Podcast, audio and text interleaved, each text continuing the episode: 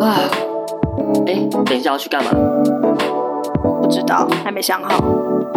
哦，你不会要回家了吧？都已经出来了，不如再多混一下，把想做的事都做了吧。嗯，好吧，反正我还不想回家。我也不想。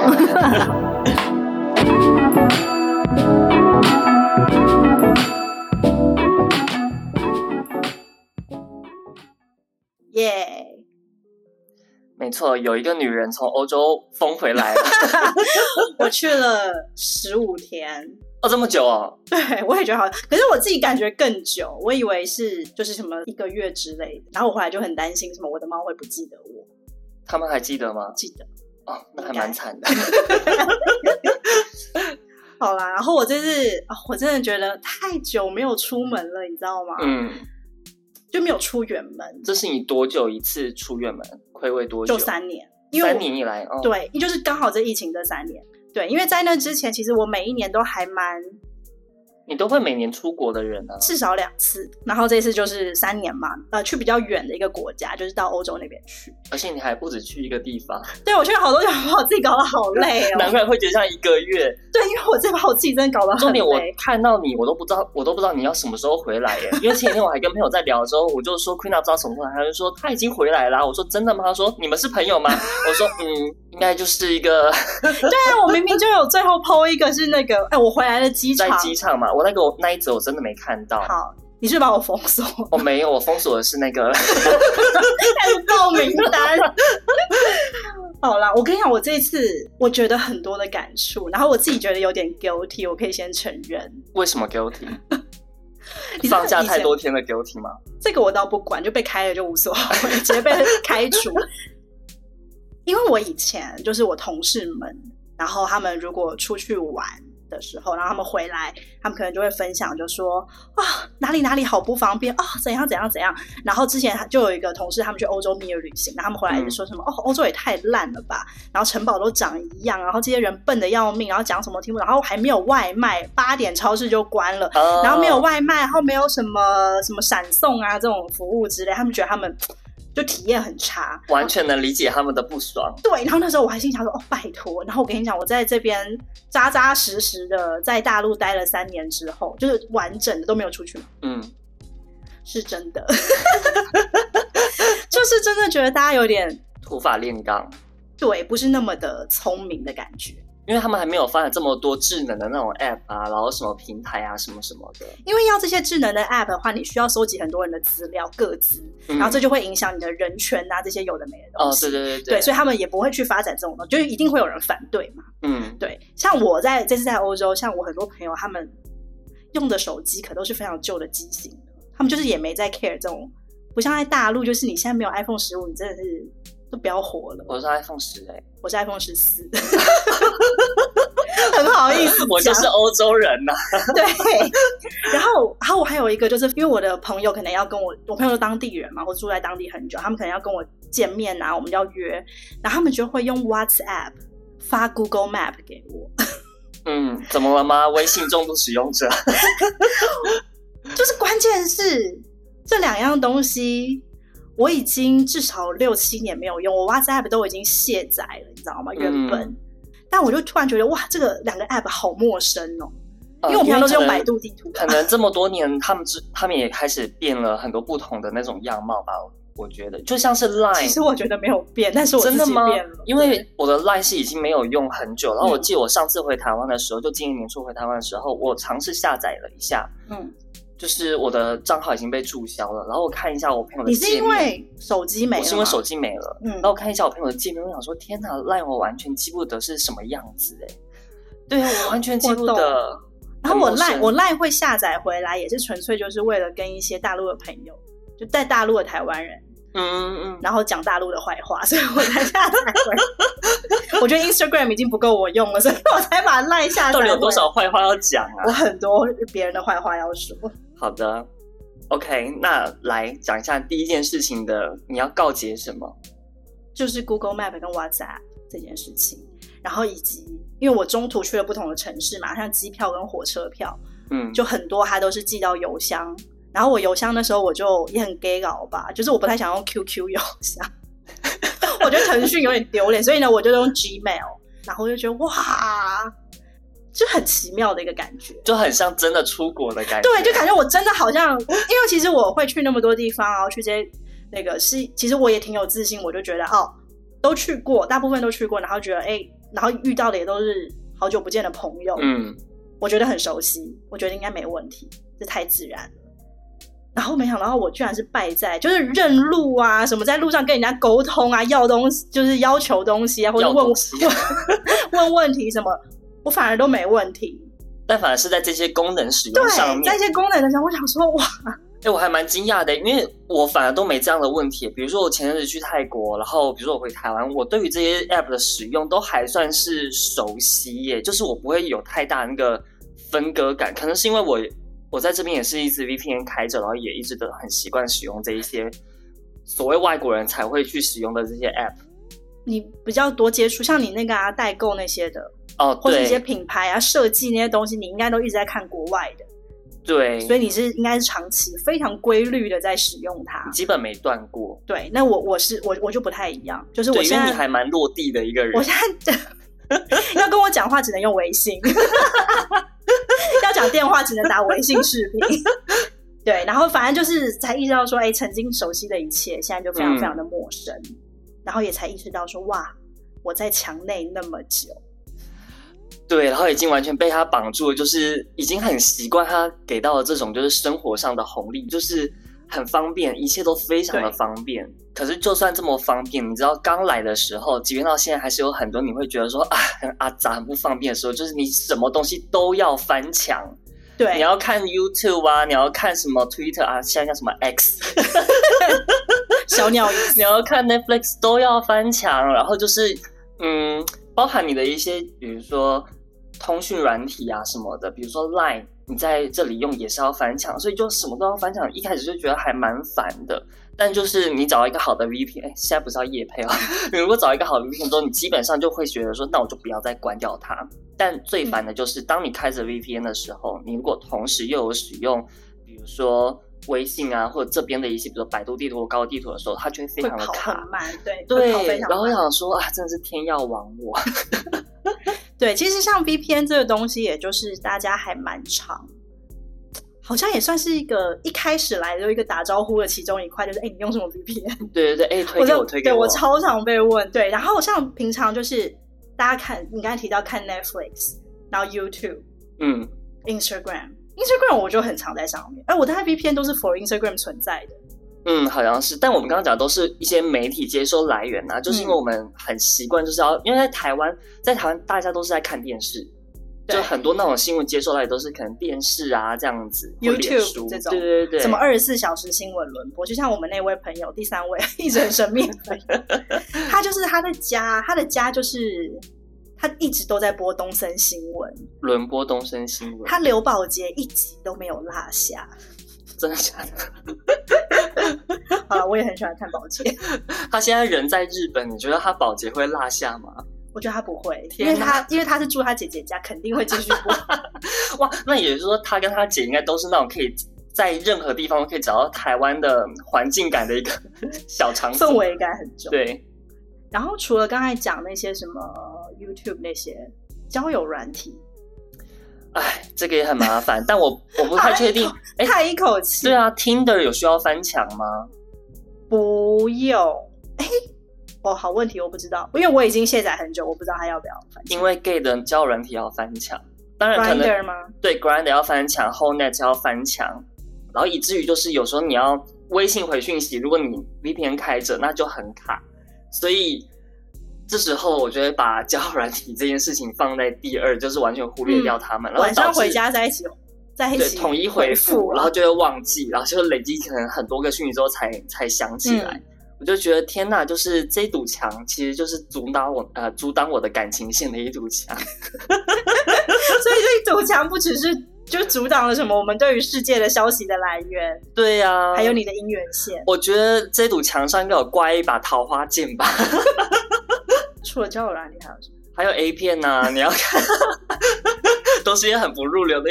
就是你看 A 片的话，你都要翻墙。然后说哇塞，这堵墙真的是你看，有有桃花剑，又有贞操锁在上面，好复杂的一个。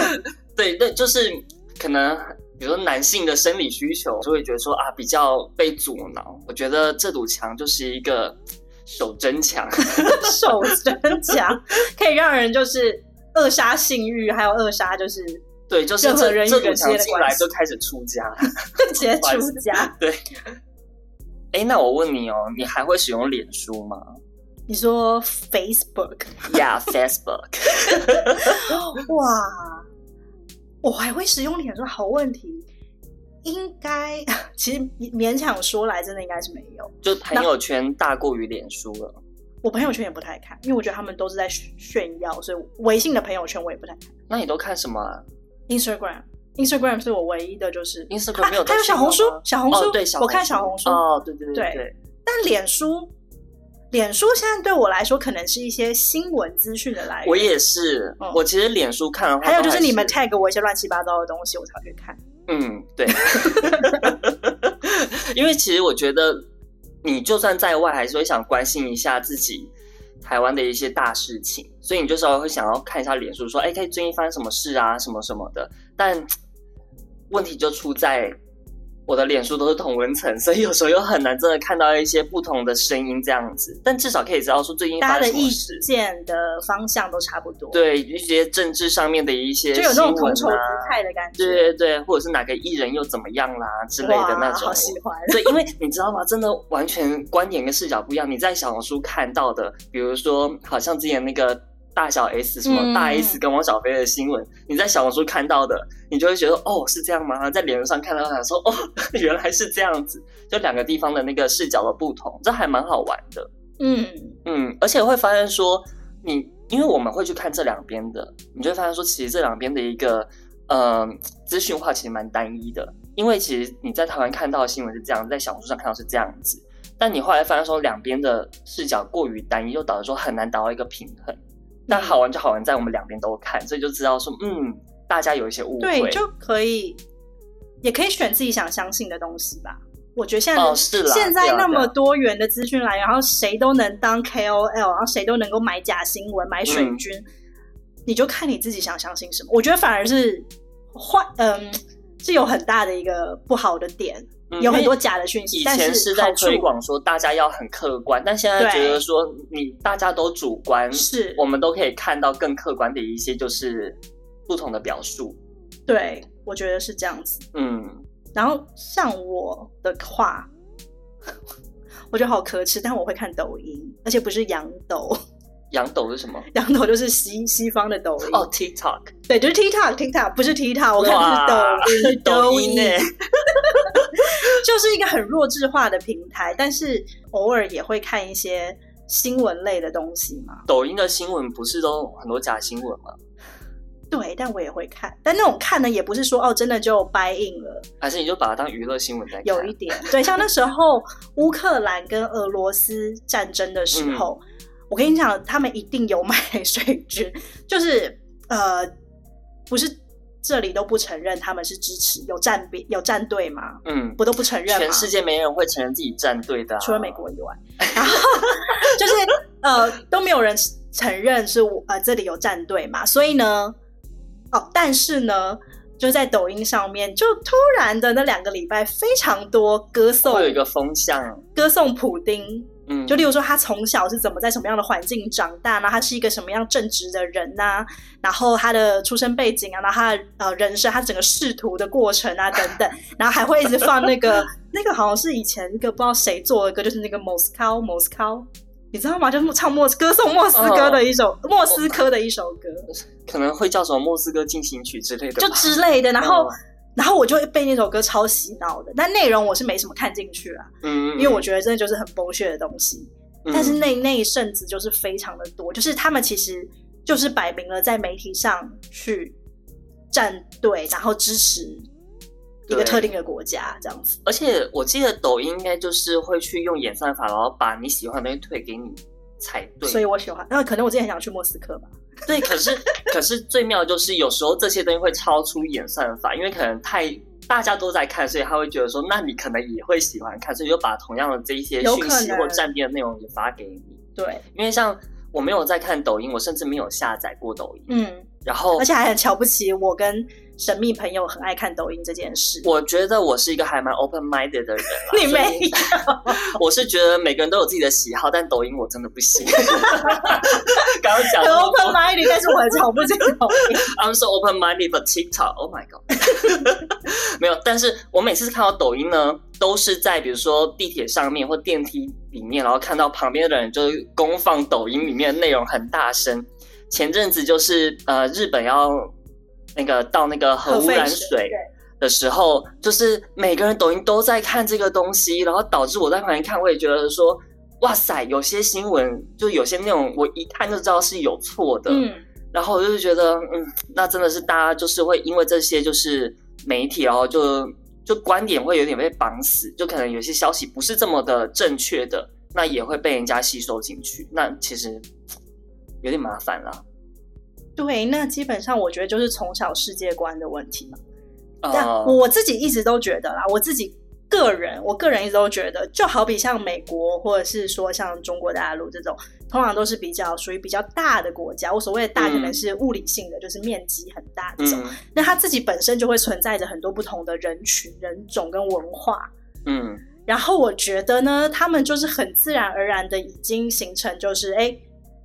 我们什么 物产丰饶，什么文化众多什么的，嗯、我觉得他们自己就是一个世界。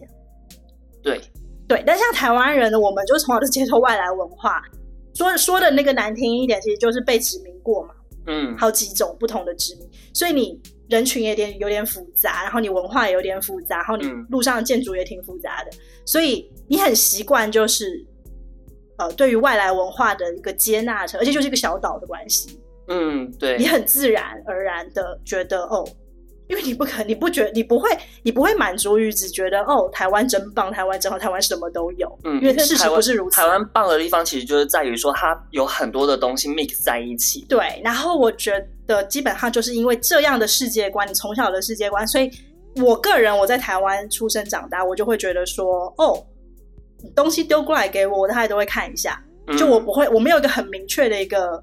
倾向或是什么，然后我觉得我身边的朋友，嗯、我自己看也差不多，就是有那种很哈韩的，有很哈日，的、有很然后大家就是很 open，也不能讲 open minded 吧，选择很多，对，选择多，对。但我觉得这里就是他的选择是可呃封闭型的，嗯。然后我我提供什么样的选择给你，然后你们在那里面捡，嗯。但如果你不跳出这个框的话，你看不到说哦，其实你被喂的选择就是你被喂的。嗯嗯，我觉得是这个差别。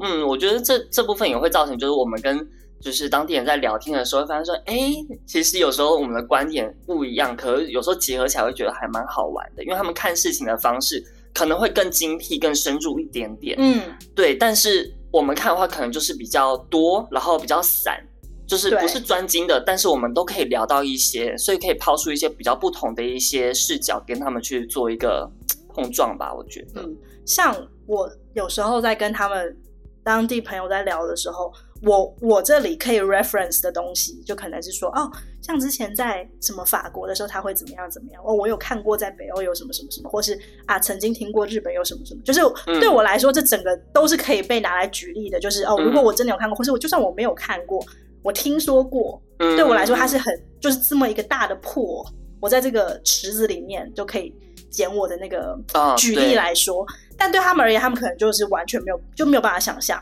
他可能他会觉得，哎、欸，就相对比较单一吧。嗯嗯，对。但是，就像 Toby 刚才说的，那个单一的那个程度，也是我们没有想到过的，或是我们没有体验过的。是的。所以对我而言，反而就是，哎、欸，我的破又增加了。嗯。所以我觉得其实是有趣的。这对是这也是我觉得跟他们聊天会很好玩，是因为其实，在不了解之前，会觉得说，会不会你们很。单一或很封闭，但聊完之后发现说，你封闭的方式超出了我的一些想象，因为你封闭的一个地方已经算是一个新宇宙了。对对对，我觉得是，反而可以发现一些新的东西。对，就变成是我的宇宙当中又多了一个宇宙，然后这个地方叫 China，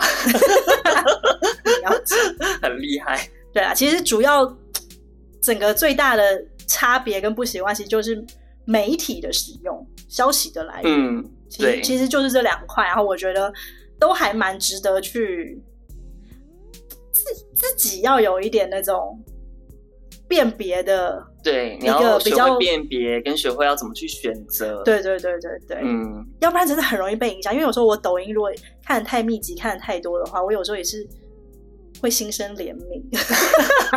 我觉得好像也不太对。对啊，反正我们还是习惯更多方观点的输入啊。嗯，也比较好玩，不然一直听一样东西也会觉得说有完没完啊。是的，而且也没有什么必要一直觉得说哦，怎么样就是最好。嗯，或者怎么样才是对的？对，其实根本就没有正确的跟最好的事情。嗯，只要去了解一下事情是怎么发生的，跟你有没有得出一个结论，嗯，或者是你没有结论，但你知道这件事情是怎么发生的，我觉得这就蛮重要的了。Yep，因为我们毕竟也都是生活了三分之一的人生之后，我们才陆续到了这个地方嘛，就上海。嗯，然后你有没有什么？习惯啊，或是一些美美嘎嘎，然后你觉得可以平移带了过来？因为你知道，我其实小时我就一直都是那种美术类的那种学生，所以其实我从小时候，不管我在台南的时候或到台北的时候，我基本上都很喜欢混在一些你所谓的亚文化的小圈圈里面。然后这些可能就是一些在市集啊，可能在一些 club 啊，然后那种呃展览啊之类的。所以我觉得这个习惯平移过来的话还还 OK，因为在上海其实你的真的选择好多，真的非常非常多。嗯，差别就很多 new happening 的东西。对对对，每周持续很很密集的在发生。嗯，差别的话只差别在可能电影的部分，因为我以前在台湾我很爱看电影，嗯，每周都看电影，但我来这边的话就变成说，我觉得电影选择比较少。我要反驳你。哦，真的吗？就我也是一个。就我大学的时候也是，就是都是那种跑跑电影节的这种人，然后我也就非常非常喜欢看电影，然后我真的是什么都看，唯一一个可能是科幻片不太看。嗯，对，我觉得那个有时候那个宇宙有点太复杂，我比较喜欢那种日日常的那种呃纪实叙述。对对对对对，比较好想，我我比较没有想象力啊，对，嗯、所以我就科幻片可能不太看之外，但我是非常非常喜欢看电影，然后尤其是像以前很喜欢看那种什么西方艺术片。嗯、像那种北欧啊那种，但这种片子在这边看不到啊。但是 如果你用那个，因为我现在不是都会用那个网盘吗？嗯，对，那那些其实都有的。那就是因为那个就是要自己去网盘上找。但我以前是想说，走到长春或走到什么真善美的话，你就是随便看一个海报，你觉得你喜欢会有共鸣，就可以直接去看。对，因为他这边因为各种审核嘛，所以他其实很少会有这种。啊、但是其实我觉得它都是存在。然后还有像那种。以前我们在台北看会更小众的，例如说像什么俄罗斯啊、波兰这种，嗯，再更比那种欧洲艺术片再小众一点点的这种，对对对，这里也非常多。真的吗？嗯，然后我觉得是因为民情选择吧，还有就是呃，怎么讲，院线片大部分都是大陆的，嗯。对，对，所以你会觉得感觉选择很少，但其实如果真的很喜欢的话，去用不同的方式去挖的话，哦，那就是 OK OK，那等于要有一个新的技能去挖掘他们，才可以看到这一篇。对，如果你只要多留意我的讯息的话，其实我都有发给你。你有吗？你好像只有在 Instagram 上发一些，就猫啊，连狗啊，Britney 耍大刀，好喜欢 Britney 耍大刀。然后他们说要拍他的那个纪录片。很难拍吧？怎么拍啊？我找到一个那么疯的演员来拍，我觉得很难拍。哦，另外是因为我在台湾还蛮喜欢逛一些选物店然后设计师品牌或一些古着店，但是我发现在这边有一个东西叫闲鱼，就是他们的二手平台，我觉得还蛮好玩的，因为你在上面找到很多就是。设计师品牌的一些东西，然后就是折扣都还打蛮低的，因为他们可能就是那种买来穿一次，我想尝鲜，但后来发现说，哎，自己驾驭不了，因为毕竟我觉得在中国，大家都还是一个比较觉得说衣服就是要穿出去，穿不出去的东西的话，买了就只是积灰尘这样子，就大家还蛮务实的。嗯，还有他们的审美可能比较不是那种，对，会因为。即便买的人审美蛮好的，我觉得实验性没那么高。对，即便买的人审美很好，但他周围的人审美不好的话，他可能就会很改一，就是穿不出去，他就想那就卖掉好了。于是乎就成为了我一片美好的天地。赶快去捡宝，哦对，真的可以捡宝，然后甚至你还可以捡到一些东西之后，然后卖出去，就是给其他国家想要的人，就是可以这样子多方的去做一个货物交流。对你来说，你自己就形成了一个闭环啊，就是对你自己在就是可能网络上代购，然后忙东忙西，然后偶尔在帮客人买的时候，你自己也买一买。然后就就是你知道，就是搞一搞之后，然后回到这边，然后再从闲鱼上再挖二手，或者你再从这边再出二手出去。对，还蛮，我觉得还蛮有趣的。我觉得这也是一个，就是我在台北的时候，或者到上海的时候，都还是一直可以保有一个比较快乐的一个，就是我觉得就是你个人的小宇宙。对对对，对，这个地方还蛮好的。闭环小宇宙。那你的闭环小宇宙是什么？基本上我就是一个对身外之物没有什么要求的人，就就好比刚才前面我们一开始有讲到，就是。你真的把我丢到哪里，我就可以还蛮快去习惯，嗯，那边的一个生活的状态跟样子。嗯、所以其实，对我我确实是没有什么，然后太多自我的坚持啊，或或什么。如果说要去，嗯，延续一个就是自己比较舒服的感觉的话，嗯、我还蛮常就是走路，一个人走路，跟刚才说看电影。嗯，我很长很长，然后就是我会去做你讨厌的事情，就是我会去那个，我会去电影院，这里的电影院看中国片。我昨天才去看了《坚如磐石》哈。哇，这些是我不会。我跟你讲，我跟你说，对，这个就是差别，因为我真的什么都看。然后呢，呃。那个坚如磐石，对，反正像那种国庆档啊，嗯、哦，对，因为我们现在在刚好国庆假期，就是所谓的国庆，就是每一年的十月一号，嗯，到十月六号到八号左右，就在一个周的时间。对，然后通常大陆的习惯是在国庆档跟新年档，他们都会出很多那种，就是那种大头片，所谓的主旋律电影。对，然后 either 是可能就是讲一些那种。好，就是温馨好笑，通常都是比较正面。嗯、然后，尤其是在国庆的时候，他们都特别爱出这种，例如说像《战狼》之前也都是国庆出的，嗯、好几年前的。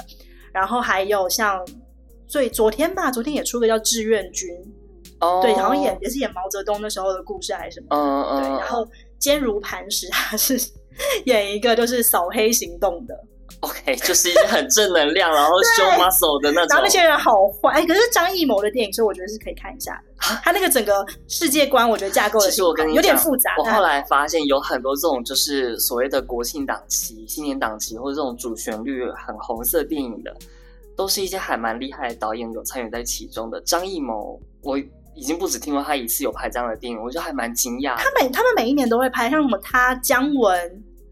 陈凯歌哦，嗯、对那些人，他们得拍吧？也是啦，得拍。OK，这不是自己自我选择 爽不爽的问题。对，对，可是就是因为我每次只要看到片名跟知道它类型这样的话，我就会可能自动过滤掉这个。我觉得你要给他一个机会。我其实觉得我也应该要。对，因为像我个人就是抱着，当时我《战狼》我还第一批去看，我还坐第一排，所以就然后感受到了吴京的一个。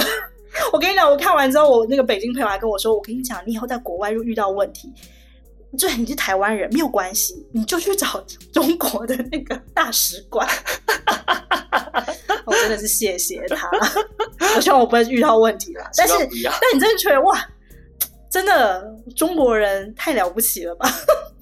哦，那那我觉得他们是会真的还蛮厉害，因为他可以烘托。因为他们人多嘛，所以当然到哪里都嘛没问题，嗯、就总是会找到人家帮你，因为人多啊，哦，散步的多啊，对。OK。然后我大学第一次看到中国大陆片，我也是非常非常的惊奇。但那个片很久，叫《落叶归根》，嗯，就就是那个成语“落叶归根”，回到故土那个“落叶归根”。哦、然后那时候我非常惊奇的原因，是因为他其实我很快讲，他其实就是。两个两个打工的，他们是那种超级农村、超级乡下的两个男的，嗯嗯、然后他们一起去呃所谓大城市，但也不大，可能去呃东北一个地方打工，然后那个就可能就帮忙收麦子啊那种。嗯。那在中国大陆非常多这种打工的人，对对，然后他是跟着时间去做一个移动的，他没有固定的家，嗯、或是他可能一年一整年都不回老家的，有点游牧的感觉。对，然后呃，他就是去那边赚钱，然后结果呢？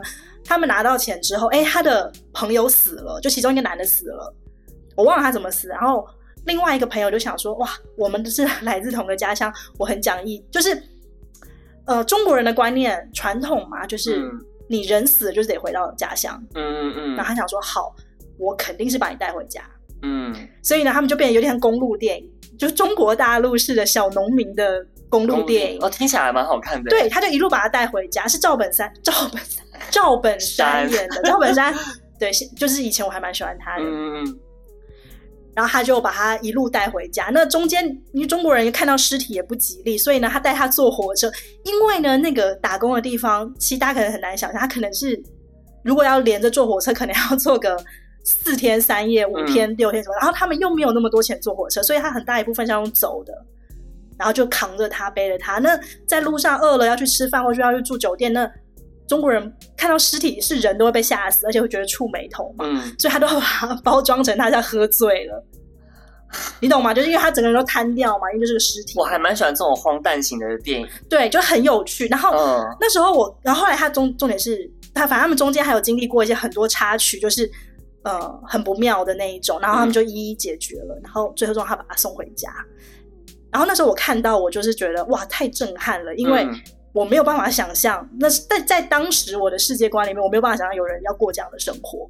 嗯，对，所以后来导致我也很喜欢看这种小人物的片子，反而是大陆的那种都会剧我不太看。嗯，你刚刚讲到那个电影的，但那部电影应该是很久很久之前，蛮久以前的电影吧？嗯。嗯，因为我前阵子也看了一部九零年代的电影，叫《顽主》，就顽固的顽，然后主人的主。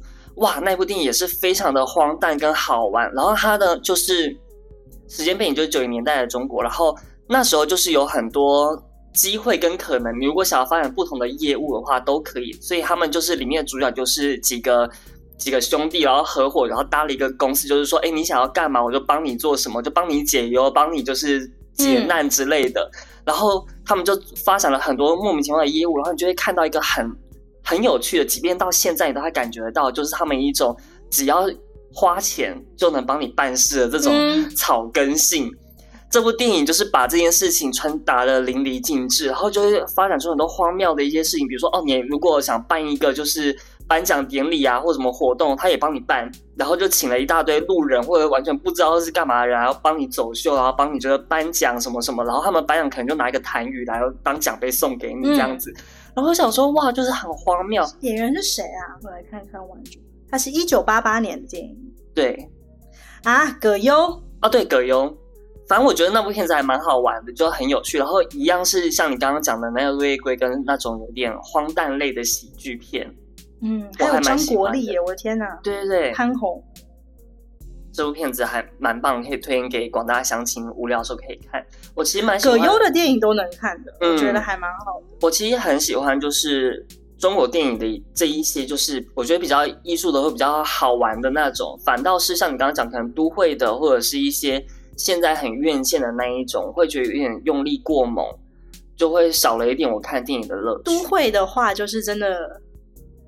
我觉得整个画风对我们来说可能有点土，就是太用力了，太想去呈现出很高，然后然后画质都很美，然后呢，每个人皮肤都超好，然后就觉得嗯嗯，就很不真实啊。对，就过度锐利，反而是像刚刚我们讲的那一些，比如九零年代，我觉得那时候的片子都好棒。然后像比如说还有什么立春啊、天域啊、什么孔雀啊这一些的，嗯，我也都好喜欢，因为里面拍的就是都是小人物，他都不是什么很厉害的。是的，我觉得小人物这件事情。还蛮值得去去去探究去看的。嗯、我对，因为我我来到上海这么久，我觉得我觉得中国最棒的东西不是说它的发展多厉害或多这样，而是这边的人其实是很有趣的。但确实那些人哦，我们这样看电影，我觉得还 OK 啦。嗯。但如果你真的在现实生活中跟他们那个完全是讲不同的，完全是讲不同，因为他们也会觉得我们很奇怪。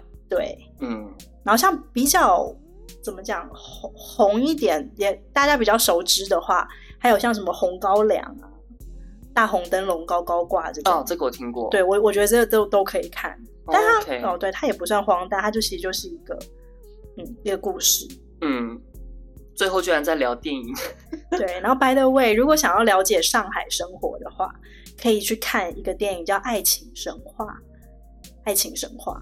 嗯，虽然听起来《爱情神话》听起来好像这名字有点土，对那个，但是它其实是去年的电影吧，嗯，嗯，而且蛮现代，而且他就是他其实这样，我觉得他非常的典型，非常的 typical 的那种上海人的精致生活。哦，OK，它是时代剧吗？还是不是？它就是现代剧，非常好看，然后淡淡的，但是你可以从那个男主角是徐峥，嗯，他就是一个上海人，我我里面演的全都上海人，所以他们有时候会讲一些上海话什么。我觉得大家这个还蛮适合，就是简单的娱乐去看、嗯、去感受一下。哎、欸，所以你看，我觉得不管说我们在哪边，其实基本上都可以还找得到属于我们自己的生活步调，就不会说哦，因为。你在中国生活，然后可能有有墙啊什么的，然后你就会变成说，哦，你就无法好好的过你自己想要的样子。因为即便说你就翻墙就解决了嘛，就叫软体就是慢一点，或者是看 A 片找路慢一点的话，那就无所谓，反正还是还是能用。所以基本上，我觉得你只要找到自己的生活步调，比比任何东西都来得重要。嗯，让自己的心。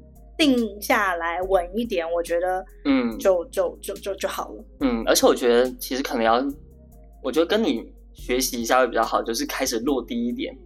我一直都超落地，但是我还是不要 不要载抖音。我觉得抖音是真的可以不用看，因为像我出国啊，我再次在欧洲，然后或者是我回台湾的时候，嗯、呃，或者是我出差，基本上我就不看，因为你就入境随俗人呐、啊。对，我就可能开始，我可能就会开始看 TikTok。